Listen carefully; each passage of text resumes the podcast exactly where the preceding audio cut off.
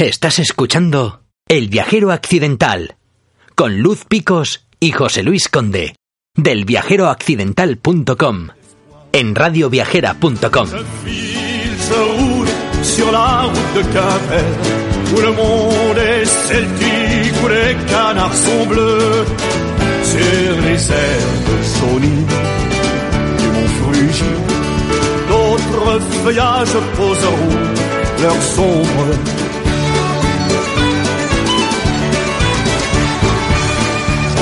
El miércoles abandonamos Quiberón y pusimos rumbo a Saint-Malo como destino final del día. Durante la jornada aprovechamos para conocer nuevos lugares. La primera parada fue Jocelyn, localidad bretona situada en el departamento de Morbihan, que cuenta con la distinción de Cité de Caractère, localidad con encanto, y situada en el centro de Porwet, una región entre bosques. En el viajero accidental sabemos que a Marta Espinosa, como nosotros, es uno de los lugares que le encantó. Así que vamos a dejarla hablar a ella, primero sobre este bonito pueblo. Jocelyn fue nuestra última parada del viaje por la Bretaña francesa y de hecho fue de los pueblos que más nos gustaron.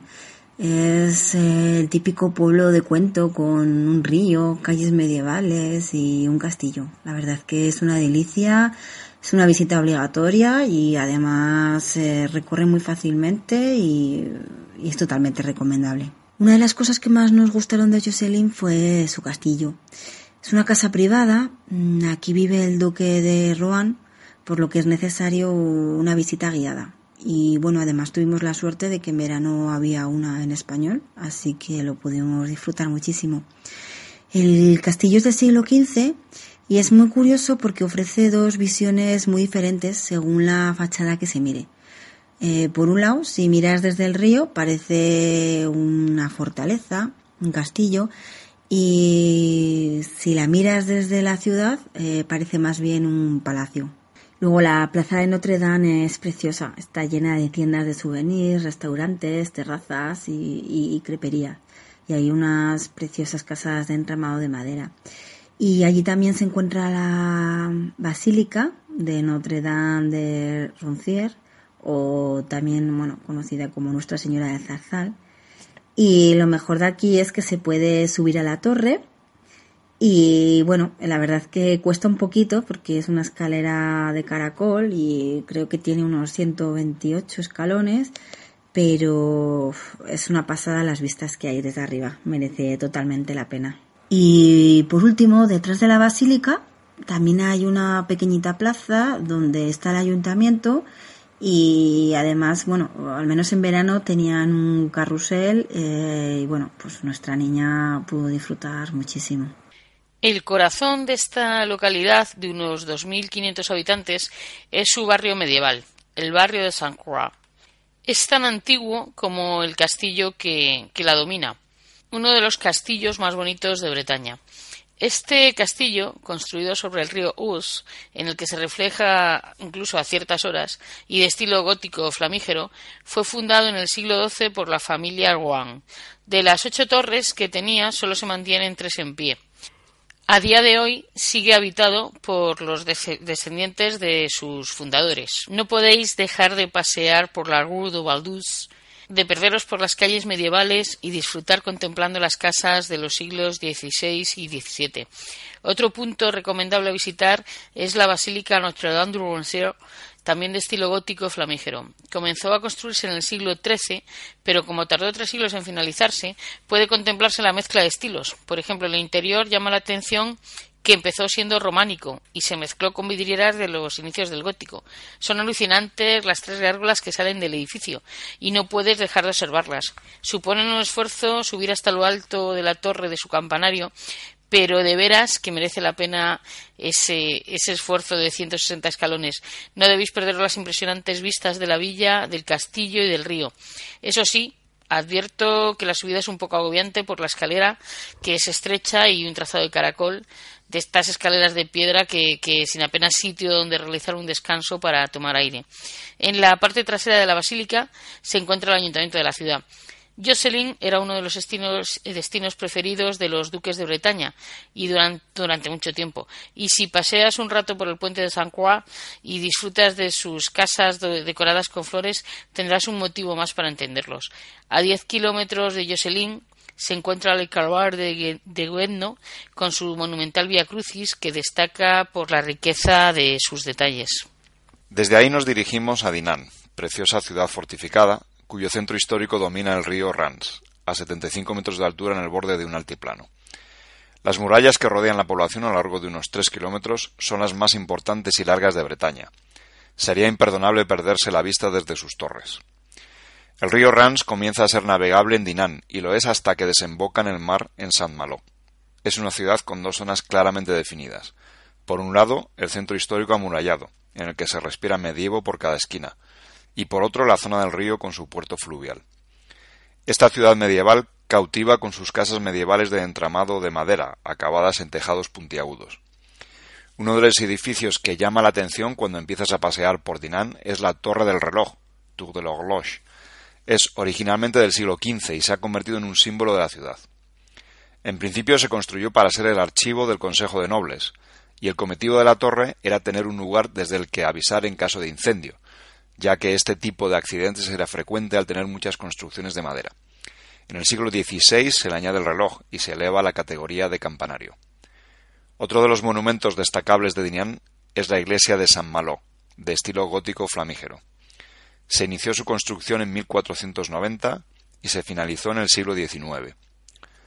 Y paseando llegamos hasta la basílica medieval de Saint-Sauveur, San Salvador, que se ha convertido en símbolo del románico de la región y en la que destaca su pórtico de este estilo.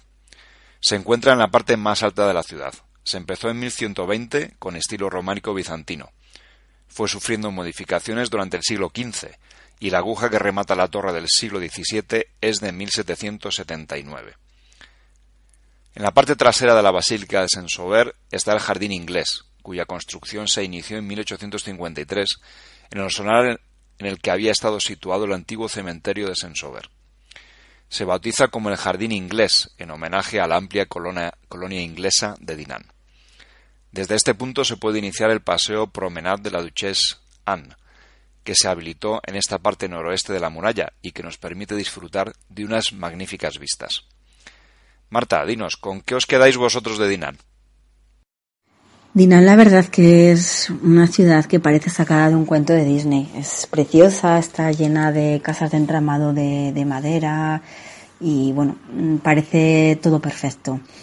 Y bueno, si nos tuviéramos que quedar con algo, solo con una cosa de Dinan, eh, yo creo lo que lo que más me gustó fue la calle Gerzual, que es una calle muy empinada que baja hasta el puerto y, es realmente preciosa. Está llena de, de tiendas de artesanos, de casas preciosas y nos encantó. Y bueno, de Dinan no os podéis ir tampoco eh, sin subir a la Torre del Reloj porque hay un mirador precioso y las vistas son una pasada y, y luego también recorrer aunque sea una pequeña parte de las murallas que rodean a la ciudad porque las vistas también son muy interesantes y es otra visión totalmente diferente. Al finalizar el día llegamos a San Malo donde teníamos reservadas las dos siguientes noches. La principal puerta de acceso a la ciudad es la Porte Saint-Vincent, por la que se accede a la Plaza Chateaubriand y se dispone de un, parking de un parking público en las inmediaciones de dicha puerta de entrada. Nuestro hotel, Universe, estaba en plena plaza de Chateaubriand, con lo cual era fácil realizar la visita caminando. En dicha plaza encontramos el castillo de la duquesa Ana de Bretaña, que data de 1424 y que hoy alberga el Hotel de Ville, el Ayuntamiento y el Museo de Historia de Ville. La ciudad intramuros es la delicia del peatón. Al viajar a principios de octubre era fácil encontrar aparcamiento en los parkings exteriores de pago cercanos a las puertas de la entrada a la ciudad intramuros y dedicarse a caminar y contemplar la ciudad desde la perspectiva que ofrecen las murallas. San Malo, nombre en bretón, fue totalmente reconstruida después de las dos semanas de bombardeos que la destruyeron en 1944, pero se ha hecho conservando todo el estilo de la parte antigua, cosa que quisiéramos aquí en muchos sitios, ¿no? Cuando los restauramos. San Malo tiene una fuerte identidad como pueblo, que se refleja en el dicho popular de ni francés ni bretón, soy Malouin. Merece la pena las vistas desde la muralla de, Fort National, levantado sobre un escollo frente a la playa de Benchal. Forma parte del sistema defensivo creado en el siglo XVII para defenderse de los ingleses. ¿Recordáis que cuando hablamos de Belle al visitar el Palais, hablamos de las fortificaciones de Boban. Pues bien, Fort National también forma parte de los sistemas defensivos de Boban. Por increíble, increíble que parezca, eh, viéndolo con pleamar, es accesible a pie durante la bajamar. Y es que, a pesar de que somos gallegos, todos los compañeros de viaje del viajero occidental somos eh, gallegos o de nacimiento o de adopción, estamos acostumbrados a, las diferencias entre mareas, pero lo que ocurre en Bretaña sorprende de forma impresionante. La diferencia entre la pleamar y la, la bajamar es abismal. Puede llegar a haber una diferencia en el nivel del agua de 13 metros de altura. En la playa de Vental, la bajamar nos dejaba ver al completo las filas de troncos que protegen las murallas contra el mar cuando está bravo.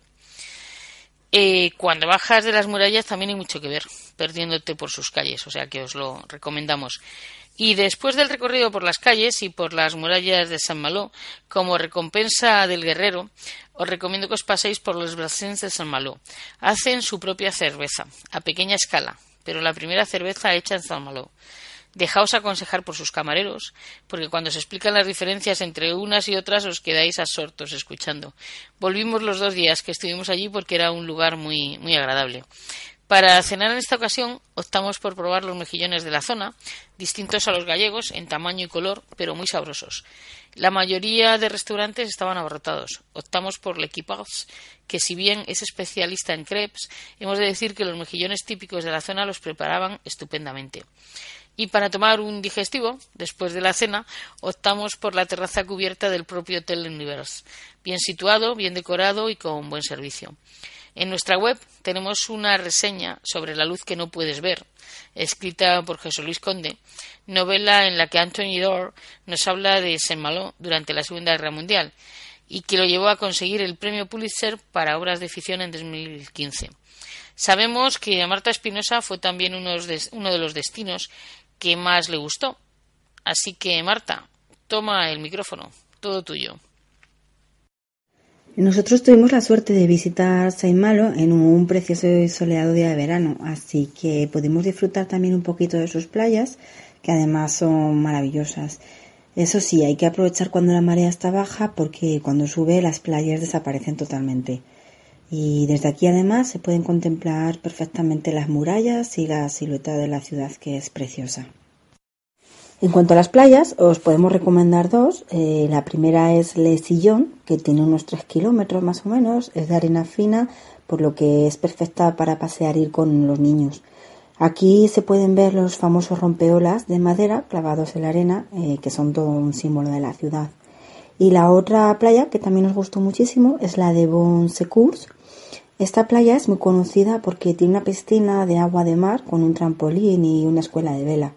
Se puede acceder a ella a través de las murallas y de la ciudad fortificada y es una maravilla. A nosotros nos gustó muchísimo y pudimos disfrutar un rato jugando con la peque y disfrutando unas vistas preciosas. Recomendamos también hacer la visita al Fort Nacional, se puede ir andando por la playa cuando está la marea baja y la entrada son 5 euros. La visita se hace por libre, pero nada más entrar te dan una guía en español con las diferentes etapas del recorrido y nos parece una visita muy entretenida y además es un lugar único para hacer fotos de Saimalo. Y otra de las cosas que no os podéis perder en Saimalo es el recorrido por las murallas. Yo recomiendo hacerlo entero porque las vistas van cambiando y a nosotros fue de las cosas que más nos gustaron. Y en la ciudad intramuros lo mejor es andar sin rumbo fijo y perderse entre sus calles que son realmente bonitas. Además el centro histórico es pequeño y se recorre muy cómodamente. Y aquí en la ciudad intramuros os puedo recomendar una cafetería súper chula y muy peculiar que se llama Le Café du Coin y que a nosotros nos encantó. Es una cafetería muy acogedora que está decorada con juguetes y muñecas antiguas de todas las clases y que llama muchísimo la atención. Y junto a, la, junto a la barra también hay unas sillas de columpio para sentarse y balancearse un poco y nos pareció súper original muy divertido para ir con los niños.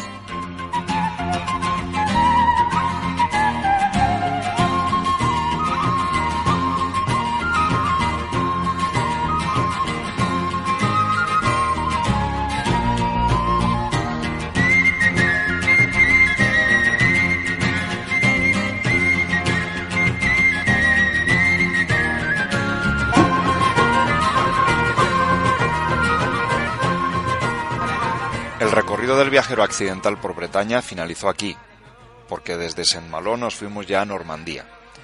Pero Marta y su familia, que curiosamente hicieron el recorrido justo al contrario, conocieron más lugares por Bretaña, como la costa de Granito Rosa, la mansión entre rocas, Sensuliac, Malestroa. Así que Marta, cuéntanos y ponos los dientes largos. La zona de la Bretaña francesa es espectacular y tiene un montón de lugares y pueblos que visitar, así que harían falta al menos dos semanas para hacerse una buena idea general. Eh, nosotros tuvimos menos tiempo, ya que el viaje le combinamos con Normandía, Disneyland y París, pero aún así creo que nos organizamos bastante bien y pudimos conocer muchos lugares. Así que os vamos a intentar hacer un pequeño resumen de los que más nos gustaron. Pues en primer lugar me gustaría destacar el pueblo de Fougeres, que es un precioso pueblo medieval que se encuentra cerca de la frontera con Normandía. Y aquí nos podéis perder la visita de su castillo, que es una de las mayores fortalezas de Europa y está súper bien conservada. Es un pueblo precioso y tampoco os podéis perder las vistas que hay del castillo y del barrio medieval desde el jardín público, porque son impresionantes. Otro de los pueblos que más nos gustaron fue Saint-Suliac, que además no es tan turístico y sin embargo es de los que más encanto tiene, la verdad. Se encuentra a orillas del río Rance y esta zona es especialmente bonita ya que tiene un paseo muy agradable y una pequeña playa que en verano viene genial para, ir con los niños. Eh, se le conoce como el pueblo de los pescadores porque en muchas de sus casas hay colgadas redes de pesca que se ponían ahí para secarse. Así que es un pueblo muy pintoresco y, muy bonito. Y además está rodeada de un montón de flores de preciosos colores y pasear por sus calles es una verdadera delicia. Locronan es otra visita a la Bretaña francesa que no os podéis perder, ya que está considerado uno de los pueblos más bonitos de Francia y es un lugar súper peculiar que parece haberse detenido en el tiempo. El pueblo es totalmente peatonal, no permiten entrar en a los coches y allí todo está súper bien conservado. No hay cables ni antenas visibles y los carteles y las tiendas tienen una decoración antigua súper bonita. Además, el pueblo está lleno de calles y lugares preciosos y todo rodeado de hortensias de intensos colores, así que me pareció un pueblo típico de postal. Otro de los lugares a los que teníamos muchísimas ganas de ir era la costa de Granito Rosa. Está formada por rocas enormes con un montón de, formas diferentes y muchas de ellas desafiando el equilibrio. Además tienen un color rosáceo, a veces más bien rojo, que proviene de la combinación de tres minerales y de ahí viene su nombre. El tramo más turístico de la costa de Granito Rosa es el que transcurre entre la playa de Trestrau, que está en Perros Guirec, y la playa de Saint-Guirec, que está en Plumanac. En la zona de la costa de Granito Rosa, nosotros sobre todo recomendamos ir a tres sitios. El primero es la playa de Trestrau, que está en Perros Guirec. Y bueno, nosotros estuvimos alojados en este pueblo, nos pareció súper bonito y sobre todo la playa que es perfecta para ir con los niños. Luego también la playa de Saint-Guirec, que está en Plumanac, nos gustó muchísimo y luego además desde allí eh, se accede al sendero que bordea el mar y, los preciosos acantilados. Y además justo allí es donde también eh, comienza el sendero de los aduaneros. El sendero de los aduaneros fue creado en 1791 para vigilar a los contrabandistas y durante casi 2.000 kilómetros bordea toda la costa bretona. Eh, uno de los tramos más famosos es el que os he comentado, que empieza en Plumanac y llega hasta el faro de Meanruz y es un pasillo muy sencillo y un lugar súper fotogénico. Cerca de la costa de Granito Rosa se encuentra la famosa mansión entre las rocas, que está construida entre dos enormes rocas de granito y es el gran icono de Plough que es una ciudad que está considerada más al norte de Bretaña. Concretamente el lugar es Castelmeu. Lo digo por si queréis ir, y es la dirección que tenéis que poner en el GPS. La mansión entre las rocas es una vivienda del siglo XIX y que atrae cada año a muchísimos turistas porque tiene una ubicación súper peculiar y además el lugar es precioso y tiene unos acantilados que quitan la respiración. La casa fue edificada de espaldas al mar y para protegerla del viento y del bravo oleaje de la zona se eligió este curioso emplazamiento. Eh, su construcción data del 1861 y en esa época no existían, claro, ni reglas ni leyes para edificar y bueno, pues de ahí esa ubicación tan peculiar. Mm, ahora solo se puede contemplar de lejos, pero aún así recomendamos la visita porque aparte de la pintoresca mansión, la zona es realmente hermosa. Y bueno, para no extenderme demasiado, es comentar que hay otros tres pueblos que nos gustaron muchísimo y que también nos recomendamos ir. Eh, uno es Malestroit, que además está cerca de Jocelyn y está súper chulo porque por allí pasa el canal que une Nantes y Brest y tiene un paseo súper bonito donde se pueden ver las esclusas que se abren para dejar paso a los barcos. El otro pueblo que nos gustó también muchísimo fue Pont Aven, que bueno, se le conoce también como el pueblo de los molinos o de los pintores. Allí tenía su estudio, su casa Paul Gauguin y es un pueblo pequeñito, muy bonito y tiene un paseo precioso por la zona del puerto y a nosotros nos encantó. Y el último pueblo que también nos gustó muchísimo fue Quimper. Eh, está muy cerca de Locronan y os recomendamos totalmente visitar porque tiene una catedral que a mí me encantó. Creo que es de las más bonitas que he visto. Se la conoce la ciudad de los dos ríos y las siete colinas y tiene unas calles preciosas, unas casas de entramado de madera y bueno, mm, también es muy famosa por las creperías y por sus galletas y yo creo que es de los sitios que más me gustaron de, la Bretaña francesa. Y bueno, de todo esto que os he hablado, en de la mayoría de los sitios tengo información en el blog, de otros todavía estoy escribiendo, pero si queréis más detalles os podéis pasar por allí o me podéis preguntar todo lo que queréis porque estaré encantada de ayudaros. Nuestro programa de hoy llega a su fin. Marta, ha sido un placer compartir contigo nuestros micrófonos. Te lo agradecemos de veras y quedamos emplazados para el programa que dedicaremos a Normandía. ¿Quieres añadir algo más? Pues nada, que estoy deseando contar el viaje y nada, intentar daros buenos consejos y que os sea más fácil planificar el viaje, porque es que hay muchísimo que ver, entonces la verdad es que cuesta elegir los, los sitios más bonitos. Muy bien, pues entonces estaremos en contacto y lo dicho, nos escuchamos en Normandía. Encantada y deseando que llegue. Muchísimas gracias. Nosotros también, Marta, nosotros también. Oyentes de Radio Viajera, nos despedimos hasta el próximo programa. Va a haber un pequeño descanso de tres semanas en, las que os dejaremos que penséis qué destinos vais a elegir para las vacaciones de Semana Santa y en las que nosotros nos dedicaremos a pensar qué más podemos ir contándoos a la vuelta. Con lo cual, poco más nos queda que deciros que simplemente este descanso es a nivel de programas en directo del viajero accidental, pero pues podéis seguir escuchando nuestros podcasts en esta semana si nos echéis de menos, tanto en iVoox como en iTunes. Recordad también que podéis dejar vuestros mensajes de voz por WhatsApp en el 667 973 946. Repetimos, 667 973 946 o en www.radioviajera.com barra contestador. Y por supuesto también nos podéis encontrar en nuestra página web elviajeroaccidental.com o si deseáis mandarnos un correo a la dirección del propio viajero accidental, anotad el